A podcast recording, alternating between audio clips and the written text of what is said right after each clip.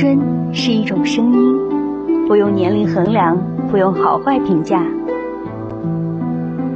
青春只是一个故事，只是一个故事。这里有你的故事吗？你的故事吗？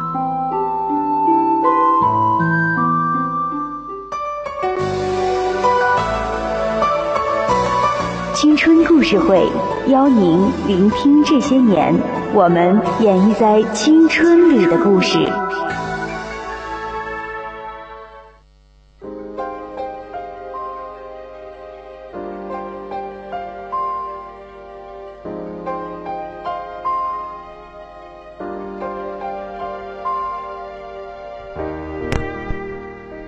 青春调频与您共享，亲爱的听众朋友们，大家中午好，这里是 FM 一零零四川宜宾学院校园之声 VOC 广播电台，我是小郑。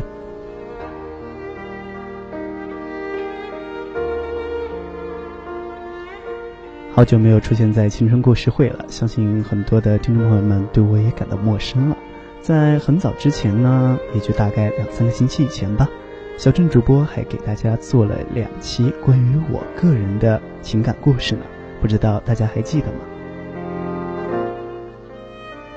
现在天气是越来越冷了，走在路上都感觉寒风阵阵刺骨，总好像要往衣服里钻似的。其实呢，各位听众朋友们，一定要注意保暖，走在街上的时候把衣服一定要拉好，否则的话感冒了对身体可不好哟。那么当然，今天的青春故事会还是给大家分享一个浪漫的故事，故事的名字叫做《爱在时光里》。其实说起来，小珍主播这几天还有些许的伤感与烦恼，有些时候总觉得，其实恋爱这个事儿吧，不该是我们现在应该有的，或许真的不该投入那么多感情吧。当然，还是回归我们的主题。这个故事叫做《爱在时光里》。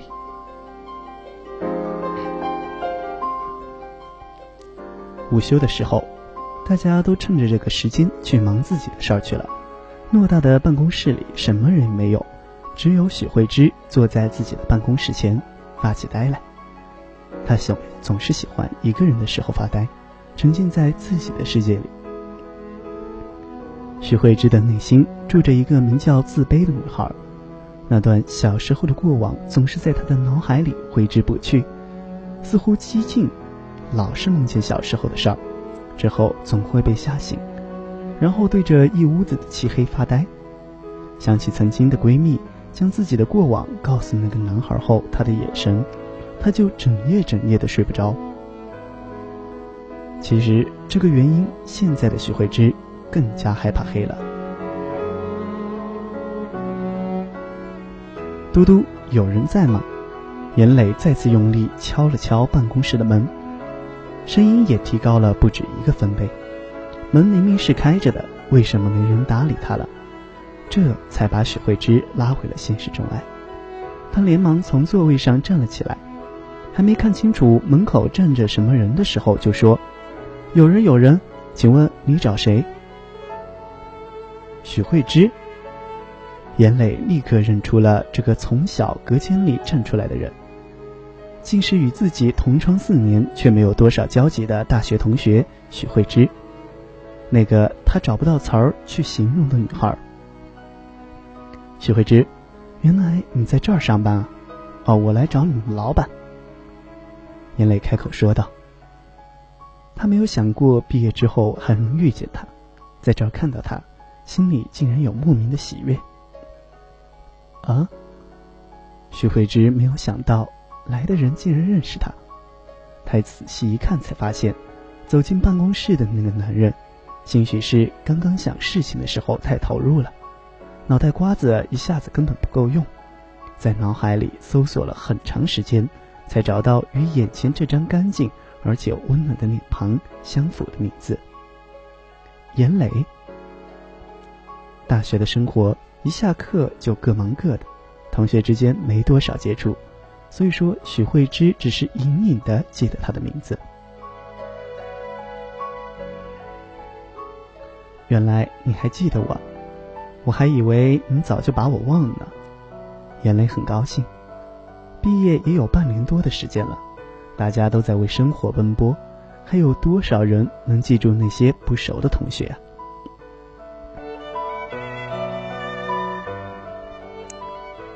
许慧芝心虚的笑了笑，立马转移了话题。你说你来找我们老板，可他现在还没来上班呢，要不我帮你打个电话问问？哦，不用了，不用了，我是他堂弟，来之前已经和他通过话了，我在这儿等等就是了。严磊如实说道。既然在这儿遇见了，严磊想趁这个机会好好的和他说会儿话。之后，两人又开始疏离而又客套的别离之后，相互问候。期间，许慧芝为严磊倒了杯茶，严磊也趁机弹了一下，打量了一下他的办公桌。桌上除了一些处理的文件夹、一台电脑、一个装有几支笔的笔筒，隔间上按着顺序贴了几张便利贴之外，再也没有别的私人物品，一如他的主人一样干净又简单。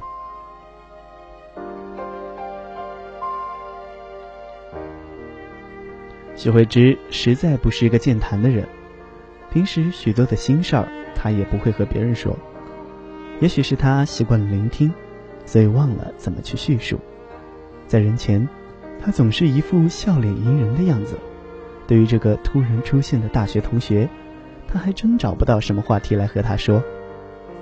那天严磊走的时候，和许慧芝要了他的电话号码，给我留个电话吧。以后有空的时候一起喝咖啡或者吃饭什么的。毕业了还能遇见，真是挺不容易的。哦，好，许慧芝慢半拍才答应道，不紧不慢地将自己的手机拿了出来，递给严磊：“你用我手机给你打个电话就好了。”严磊也不客气，接过手机就在上面迅速地输入了自己的手机号。电话拨通之后，还给了许慧芝。以后常联系啊！今天还有点事儿，我就先走了，再见。啊，再见。许慧芝微笑着送走了眼泪。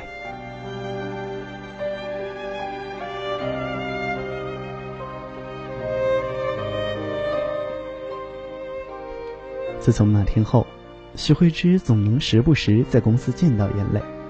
她每次来的时候，都会找时间过去和他说上几句才走。有时恰巧赶上午餐或是下班时间，就硬拉他去吃饭，而且每次用的借口都不一样。这不，今天又来了。小慧芝，你下班后没事儿对吧？能不能陪我去挑个礼物呀？我奶奶要过生日，我不知道该送什么好。不知道是从什么时候开始，严磊就小慧芝、小慧芝的叫着许慧芝了。我可以拒绝吗？他怎么觉得自己都快成了他的私人助理了？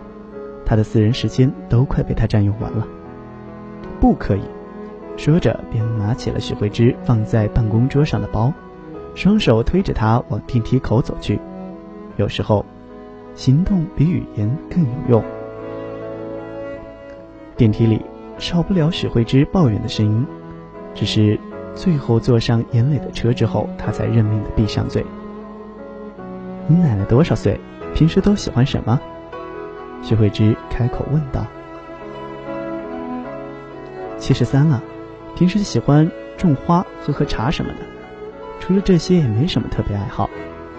严磊据实回答。他的奶奶是个不会挑剔的人，虽说也没有什么特别喜欢和讨厌的东西。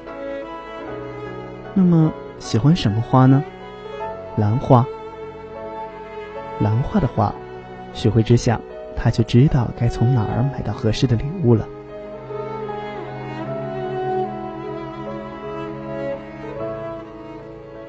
许慧芝带着严磊在街道上穿梭着，看着走在自己前面的许慧芝，严磊心里暖暖的。他想不起来是什么时候喜欢上了她，或许是在重逢的那一刻，亦或更早。可是当他自己意识到的时候，已经深深的陷进去了。可是就在这时，一道尖锐的声音吸引住了许慧芝的注意力。没两样的小偷，让你偷东西。在离他们不远的便利店外，一个衣着破旧的小女孩被一个尖酸刻薄的女人推倒在便利店外，女人举起一只手就要往女孩身上打。也不知出于什么原因，徐慧芝快步上前拉住了女人的手。一个小孩，没必要骂那么难听。他偷了什么东西？我替他给你钱。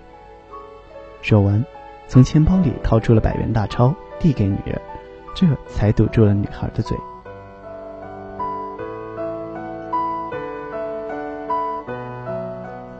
许慧芝将小女孩拉进到自己的身边，小妹妹。告诉姐姐，你为什么偷东西？奶奶饿，没东西吃，我不是故意的。小女孩低着头小声地说：“可偷东西是不对的，知道吗？”我知道，姐姐，以后不可以这样了，知道吗？嗯。女孩抬头看着许慧芝的眼睛，回答道：“经过泪水洗过的眼睛，雪亮雪亮的。”许慧芝将钱包里的钱都给了女孩，去吧，给奶奶买吃的去。姐姐，我会记住你说的话，谢谢姐姐。许慧芝看着女孩的背影消失在人群中，眼神里满是伤感。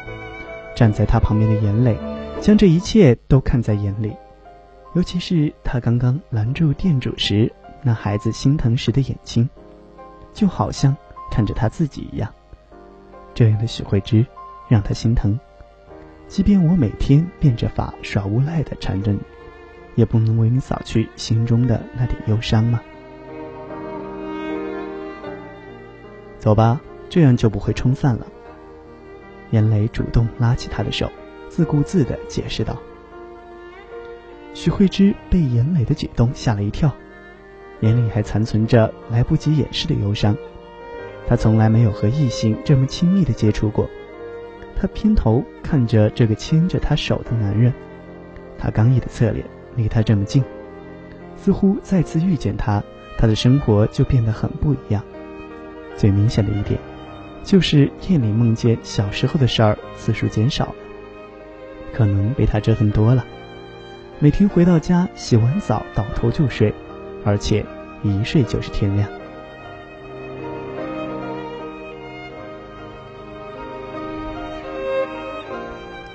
两人就这么牵着手，一直到了那家茶具店，才松开。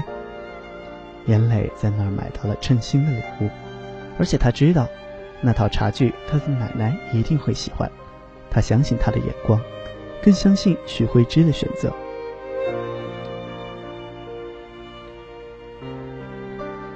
不出所料，在严磊奶奶的寿宴上，他将礼物拿了出来，摆在老人家的面前。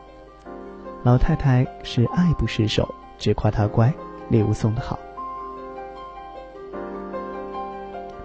奶奶，帮他选礼物的人特别，送礼物当然好了，你说是吧，小弟？站在一旁的严倩开口调侃：“哦，是什么样的人呢？奶奶认不认识？”老太太一听这话就高兴了。她一直盼望着这几个孙子能早日成家呢。听严静这么一说，就来劲儿了，打算打破砂锅问到底了。周围的家长们也都聚精会神地听着。除了小弟喜欢的人，这个时候谁都当不起这特殊身份的人是吧？你说对吧，奶奶？有了他这个弟弟当当挡箭牌，家里催着他们结婚的人应该能放着他一过一段日子。所以说，他果断的选择出卖了严磊。严磊瞪了瞪身边的严静，多事儿的家伙。接下来的话题都是围绕着他和雪静。不过，他这个当事人并没有说几句话。许慧芝，小弟大学的同学，在我们的工作室上班，又能干又勤奋，人也善良，就是嘛，感情这条线迟钝了些。奶奶想要看看他长什么样。我想小弟的手机里面有很多他的照片吧。听见有照片，老太太的心更火热了，立马让严磊上交手机。照片中的女孩不妖不扰，让人看了就喜欢。老太太看过许慧芝的照片后，频频满意的点头，看严磊的眼神也热切些了。这才是他今年收到最好的礼物。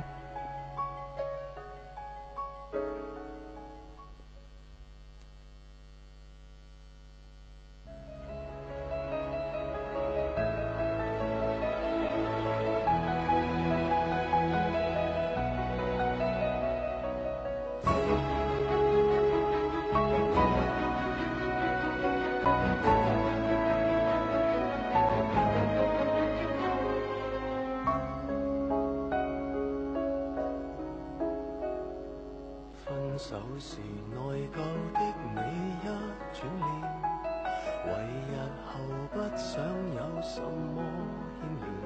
当我工作、睡觉、祷告、娱乐，那么刻意过好每天，谁料你见松绑了又愿见面。谁当初想摆脱被围绕左右，过后谁人被遥控于世界尽头，勒到呼吸困难才知变且是木偶，这根线其实说到底谁拿捏在手？不聚不散，只得你及另一对手擒获。那是青丝，不会用上余生来量度。但我拖着躯壳，发现沿途寻找的快乐，仍系于，或是其实在等我写歌，然后断线风筝会直飞天光。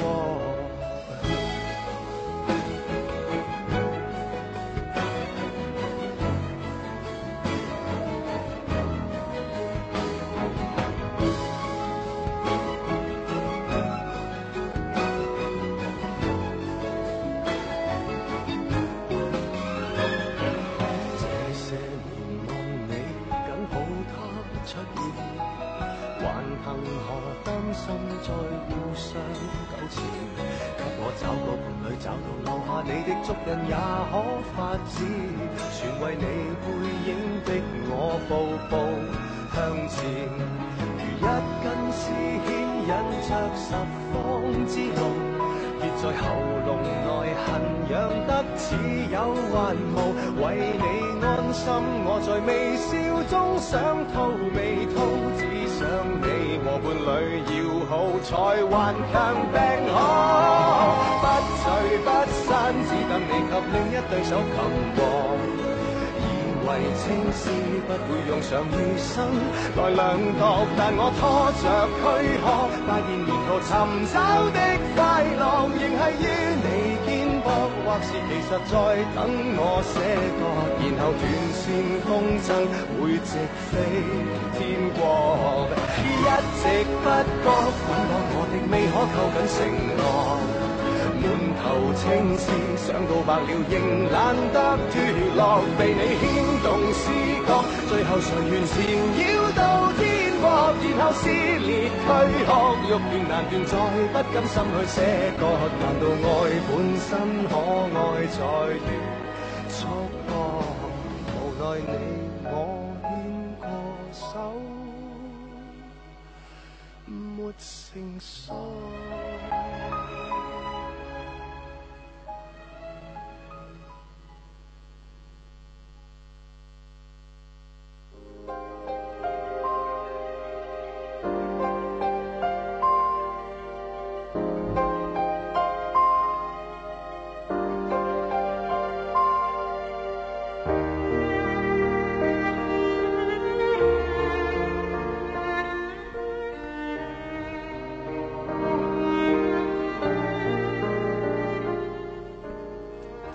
老太太看了照片之后，以后的发展就顺其自然了。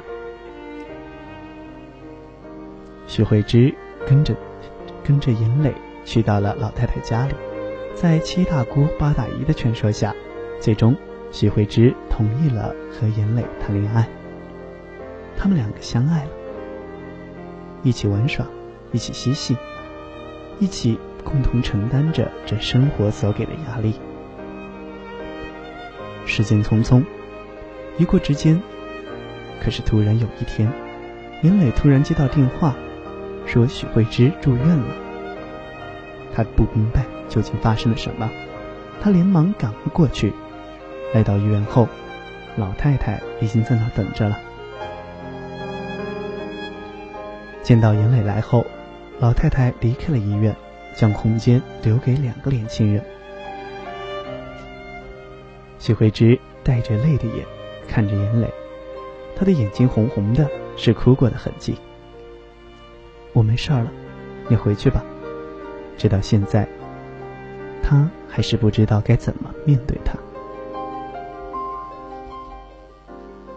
为什么到现在你还是不愿意面对我？严磊拉起了许慧芝的手，贴在自己的脸颊上，才缓缓开口道：“和你说个故事吧。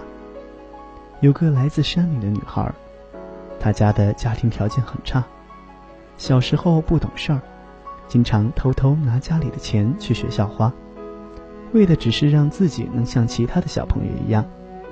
慢慢的就养成了不好的习惯。起初，她只是拿自家的东西。”后来情况越来越严重，他到别人家里玩时，看到自己喜欢的东西，就会趁别人不注意，将那些东西拿回家。每次被发现，他都会打。可是即便这样，他还是三天两头的犯错误。最严重的一次，女孩将邻居家女儿不穿的衣服脱了出来，带到学校去穿。她这么做只是不想伸手向她的父母要钱买衣服。最后被发现了，她的父亲跪着去求邻居原谅他。当他知道这件事时，他才意识到他做的有多么离谱。那个时候，他在问自己，到底为了他，他的父母受了多少苦？自从那件事之后，女孩改掉了身上不好的习惯，更加努力的学习，让自己变得优秀。她要把父母为她失掉的尊严一点一点的捡回来。功夫不负有心人，女孩成功了，成为了村里为数不多的大学生。只是在女孩心里，她再也没有真正抬起头面对阳光过，心里藏着一片阳光都照不到的地方。病床上的许慧芝早已变成泪人。严磊他是怎么知道那么多？有些事儿，甚至连她的闺蜜都不知道。似乎看出了她的疑惑，严磊用手指擦拭了她的眼泪，说道：“我去过了你小时候生活过的地方，从你家里赶过来，你知道吗？听到这个故事，我有多么的心疼。你就是因为这个，让自己生活在内疚之中。慧芝，人都是会犯错误的，你不知道。”你现在有多么美，多么优秀。我还是那句话，我喜欢你，我们结婚吧。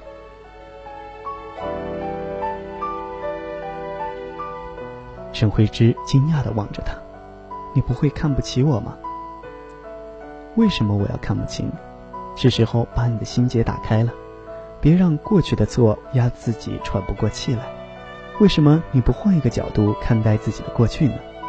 因为经历过。”所以才会更努力的活出属于你自己正确生活，只要你愿意。我真的可以吗？当然，相信我，以后的路我陪你走，不会让你一个人去承受。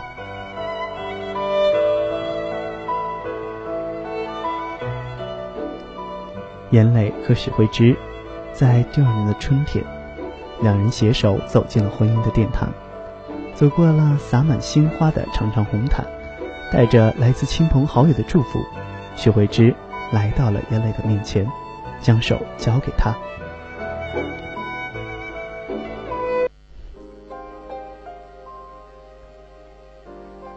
许慧芝望着他，深情款款的说道：“谢谢，你在时光彼岸等着我。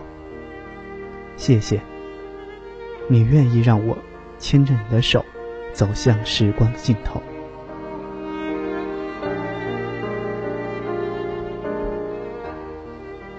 是啊，人非圣人，孰能无过？过去的事已经过去了，如果你内心依旧存在着阴霾的话，不如将它拿出来晒晒太阳。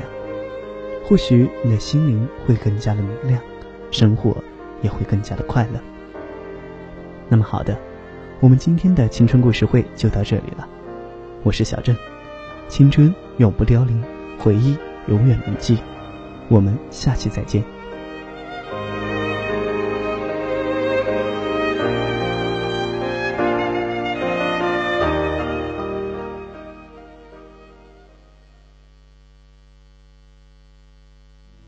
些话你选择不对他说，你说某种脆弱，我才感同身受。我永远都愿意当个听众，安慰你的痛。保护着你从始至终，就算你的爱属于他了，就算你的手他还牵着，就算你累了，我会在这一人留两人就三人游。悄悄的，远远的，或许舍不得；默默的，静静的，或许很值得。我还在某处守候着，说不定这也是一种幸福的资格。至少我们中还有人能快乐，这样就已足够了。有些话我选择保持沉默，别把实话说破，隐藏我的寂寞。你的情绪依然把我牵动，落在你心中，角落的心事我能懂。就算你的爱属于他了，就算你的手他还牵着，就算你累了，我会在这一人留两人就三人游，悄悄的，远远的，或许舍不得，默默的，静静的，或许很值得。我还在某处守候着，说不定这也是一种幸福的资格。至少我们。